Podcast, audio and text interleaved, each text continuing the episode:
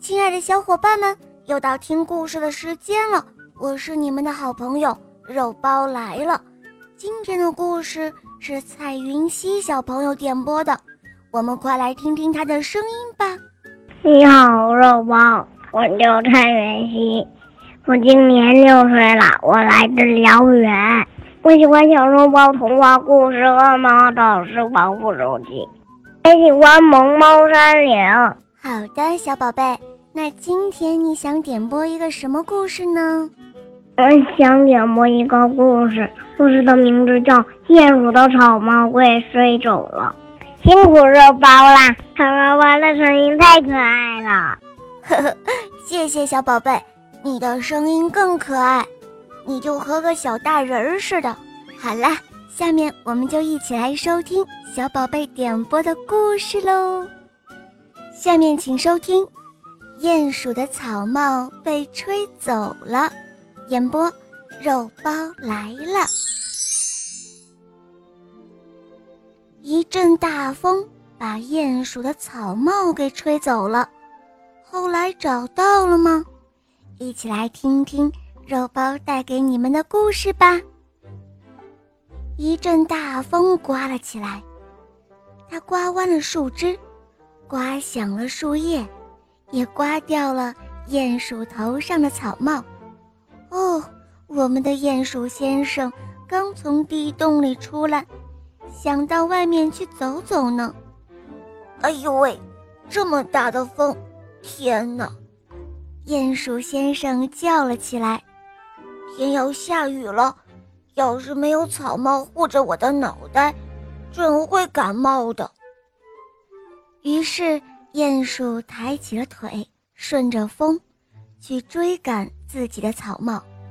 鼹鼠在森林里跑啊跑，突然，小老鼠毛毛在一朵大蘑菇后面问他：“嗨，鼹鼠先生，风这么大，你往哪儿跑啊？”“哦，我是在找我的草帽呢，我必须在下雨前找到它。”鼹鼠回答说。你能帮我一起找吗？哦，当然可以。不过鸟太太正在孵卵，我得把这朵大蘑菇给她送去做伞。这样吧，鸟太太的家就在远处那棵大橡树下，我先陪你到那儿去吧，好吗？于是，鼹鼠先生和老鼠毛毛一蹦一跳地穿过树林，来到小河边，在河边。他们遇到了青蛙蒂姆。嗨，你们两个这是要到哪儿去啊？青蛙蒂姆问道。去找我的草帽。鼹鼠先生说：“你能帮个忙吗？”哦，当然可以。青蛙蒂姆说：“不过我得先去给鸟太太送一些草莓，给她当做早点。这样吧。”我可以先陪你们到那棵大橡树下。于是，鼹鼠先生、老鼠毛毛还有青蛙蒂姆，一同急急忙忙地赶起路来。过了一会儿，小松鼠萨利从树洞里探出脑袋，尖声地问道：“嗨，三位朋友，你们这是要去哪儿啊？”“我的草帽被风刮走了。”我得在下雨之前把它找回来，鼹鼠先生说：“不然我会感冒的。你能帮这个忙吗？”“哦，当然没问题。不过我得把这核桃面包先送给鸟太太。我可以先陪你们走到那棵大橡树下。”这时候风更大了，天色也越来越暗了。鼹鼠先生不禁叹起气来。唉，看来我的帽子怕是找不回来了。他一边叹气，一边对伙伴们说：“我们还是快点走吧，不然一会儿雨下起来，我们都会被淋感冒的。”不一会儿，他们就来到了那棵大橡树下，鸟太太的家就在树上。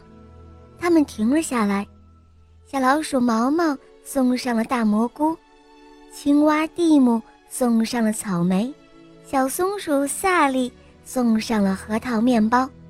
鼹鼠先生想：要是我有一件东西送给鸟太太做礼物，那该有多好啊！想着想着，鼹鼠先生抬起了头。哇！鼹鼠差点叫起来。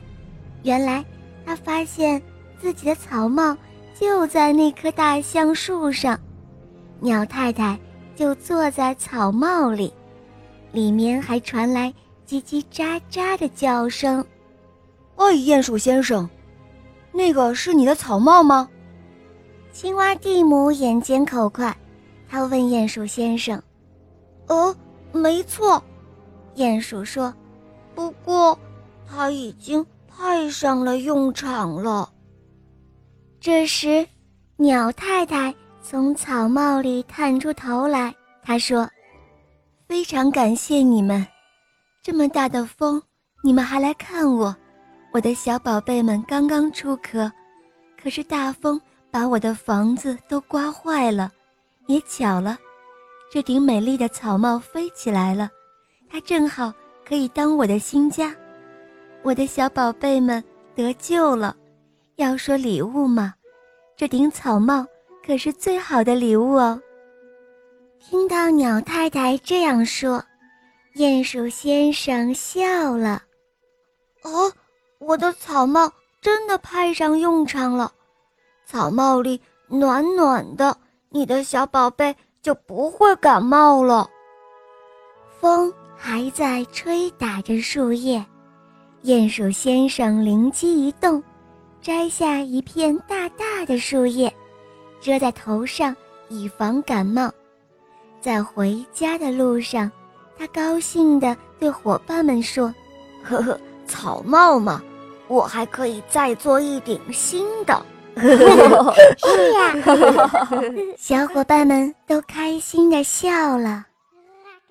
好了，小伙伴们，今天的故事肉包就讲到这儿了。彩云溪小朋友点播的故事好听吗？嗯，你也可以找肉包来点播故事哟。大家可以通过喜马拉雅搜索“肉包来了”，就可以看到肉包更多好听的故事和专辑。赶快来关注我哟！在这里，我向你推荐小肉包童话《萌猫森林记》，有三十五集，《恶魔岛狮王复仇记》。有六十集，现在我们小肉包童话第三部《我的同学是夜天使》也上线播出了哟，小伙伴们赶快随肉包一起来收听吧！好啦，在云溪小宝贝，我们一起跟小朋友们说再见吧，好吗？小朋友们再见啦！嗯，小伙伴们，我们明天再见哦，么么哒。